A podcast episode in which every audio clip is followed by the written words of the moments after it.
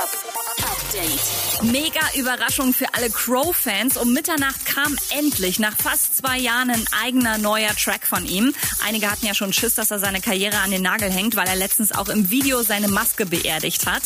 War aber kein Ende, sondern nur Neuanfang. Fall auf heißt die neue Single. 6 9 ist gestern am Flughafen in Los Angeles stilecht mit fünf Stapeln Geld unterm Arm aus seinem Privatjet gestiegen. Cardi B hat verraten, dass es auf ihrem nächsten Album einen Diss-Track gegen Offset geben wird, weil der ihr mal fremdgegangen ist. Und das Splash Festival startet nächste Woche die neue Musik- und Gaming-Show Next Level. Zwei Gamer, zwei Hip-Hop-Künstler und zwei Journalisten werden in einen digitalen Wettkampf geschickt, bei dem es um Ruhm und Ehre geht. Update mit Claudi on Air. Jetzt auch als Podcast. Für tägliche News in deinem Podcast-Player. Abonniere I Love Music Update.